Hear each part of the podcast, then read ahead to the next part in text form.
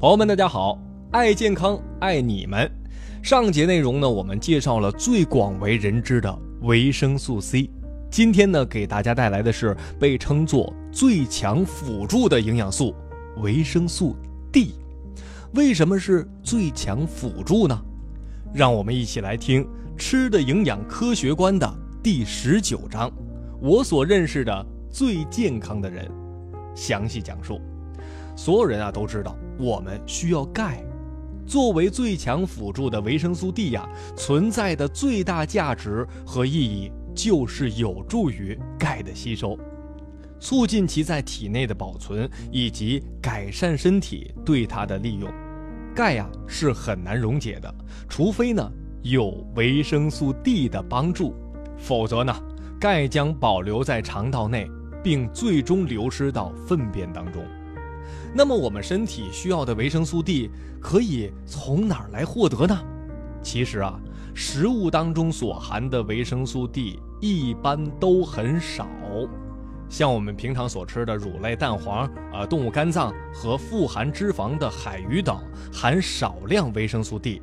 可能鱼肝油的维生素 D 含量会丰富一些，而植物性食物，比如说像谷类啊、蔬菜和水果，几乎是不含维生素 D 的。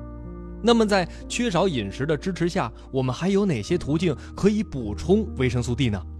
其实啊，维生素 D 还有一个巨大便利的免费来源，那就是阳光当中的紫外线。阳光中的紫外线照射在皮肤上，我们的身体就合成了维生素 D。我想这个过程啊，也是很多人所了解的。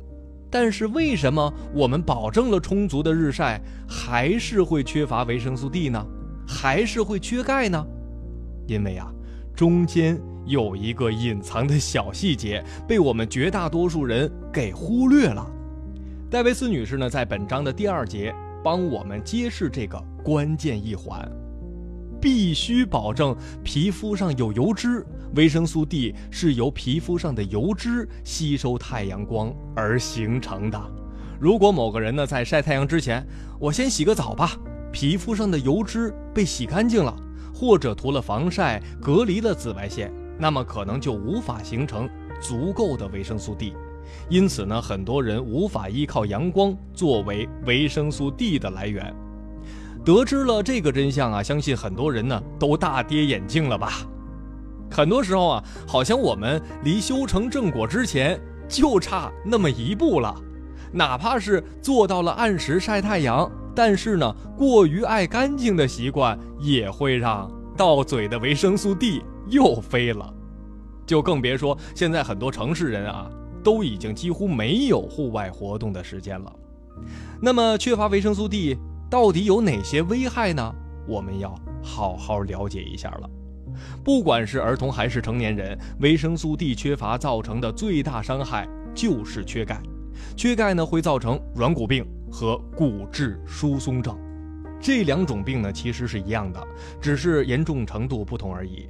软骨病啊比骨质疏松症严重。出现这两种疾病的时候呢，人的体内已经几乎不含多少矿物质。骨头变得松，呈蜂窝状，病人会很痛苦，变矮，还可能呢出现肌肉抽筋、痉挛，甚至是抽搐。而骨质疏松症往往没有疼痛感，但软骨病会出现疼痛，特别是臀部，还可能发生自然的骨折或者是骨骼断裂。在本章的第五小节呀。作者呢也向大家阐述了维生素 D 对成年人的影响。他是这样说的啊，成年人呢每天应该补充维生素 D，这对于孕妇啊、哺乳期女性和绝经期的女性尤为重要。绝经期的女性呢经常会出现潮热呀、盗汗、腿部抽筋等症状。当她们摄取的钙已经很充足时，只需要维生素 D 本身就可以缓解所有这些症状。在整个一生当中，成年人摄取足够的维生素 D 所取得的积极效果与摄取充足的钙是一样的。除了缓解女性更年期的相关症状啊，维生素 D 呢还有助于防止龋齿的出现。越来越多的证据显示了，如果说营养充足，特别是钙和维生素 D 这两种营养素，那么就可形成成熟牙齿的珐琅质和齿质。作者呢向朋友提到补充维生素 D 以保护牙齿，其中有一位朋友评论说了，他是这样说的：“我所认识的最健康的人都有一口好牙，无疑他是对的。”儿童缺少维生素 D 的症状啊，更多的表现在体态上。在本章的第四小节呢，作者就说了。他经常见到的三到十五个月的婴儿所表现出来的软骨病或维生素 D 缺乏症的症状呢，就是前额突出，还有脸庞和胸部狭窄等等。即使呢在后来营养得到了补充，但是他们的轮廓可能将保持终生。所以说啊，如果想要在儿童长大之后有一个好的体格，那就必须在整个生长发育阶段补充优质的维生素 D。在本章的最后呢，想要提醒大家的是啊，过量的维生素 D 可能会对身体产生一定的毒害作用。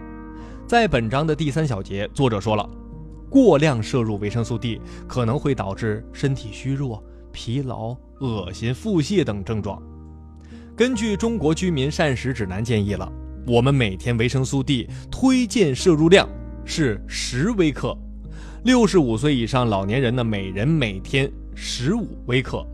所以说呀，均衡营养这一原则在何时何地都是适用的。